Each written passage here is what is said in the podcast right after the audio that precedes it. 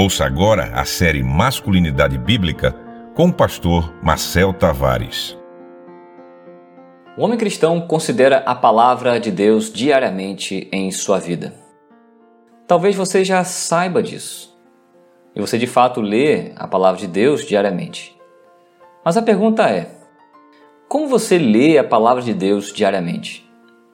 É muito fácil tentarmos acalmar nossas consciências dizendo a ela que nós temos cumprido com a nossa responsabilidade de ler a palavra diariamente. Mas esta tarefa não é uma tarefa tão simples assim. O homem piedoso não lê a palavra de Deus de forma mecânica. Até mesmo uh, quem trabalha com a palavra de Deus, os pastores, precisam ter o seu próprio momento particular de leitura das Escrituras. O salmista no Salmo 119 meditava de dia e de noite na palavra de Deus. Todos os salmos falam, apontam ou são as próprias palavras de Cristo. Cristo ama esta palavra. Cristo é o perfeito homem. Se nós então queremos ser como o perfeito homem, ou seja, atingirmos a estatura dessa varonilidade, sermos verdadeiramente homens conforme a palavra de Deus, então precisamos meditar na palavra do Deus Todo-Poderoso diariamente. O quanto então ler diariamente? Apenas um capítulo lido com meditação séria é melhor do que você ler cinco capítulos diariamente.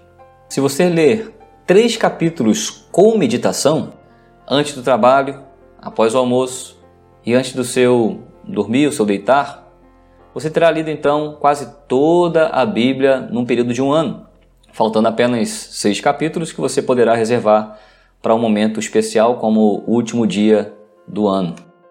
Agora, quais perguntas você pode usar enquanto lê um certo capítulo das Escrituras? Considere então, em primeiro lugar, quais bons conselhos ou exortações que Deus deu a você para a prática das boas obras e para a santificação. Tente lembrar disso durante a, a sua leitura, a leitura daquele capítulo específico. Segundo, quais foram as ameaças de juízo, juízo de Deus contra seus pecados, os pecados expostos naquele capítulo. Terceiro, quais bênçãos que Deus te prometeu por determinadas virtudes cristãs, tais como paciência, castidade, misericórdia, zelo no serviço de Deus, amor e confiança em Deus. Quarto, quais promessas bondosas de libertação ou livramento Deus operou nos seus servos verdadeiros e zelosos? Tome isso para você mesmo, querendo ser um servo zeloso.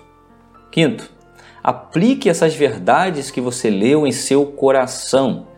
Esta leitura foi a palavra de Deus para você. Leia cada capítulo como que vindo do céu para você. Romanos 15, versículo 4 diz: Pois tudo quanto outrora foi escrito para o nosso ensino foi escrito, a fim de que, pela paciência e pela consolação das Escrituras, tenhamos esperança. Sexto, leia com a mesma reverência que você teria se Deus mesmo estivesse ali te dizendo aquelas palavras. Neste mesmo ambiente de reverência, certifique-se de que se arrepende daqueles pecados que foram ali arrolados. E sétimo, após ler e meditar, faça uma oração de confissão, arrependimento e gratidão. Mas se você não tem tempo para ler a as Escrituras Sagradas. Se esse é o seu questionamento, o que fazer?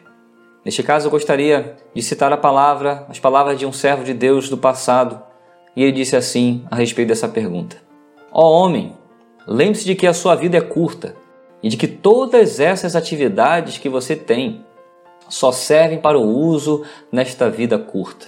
Todavia, a salvação ou condenação são eternos.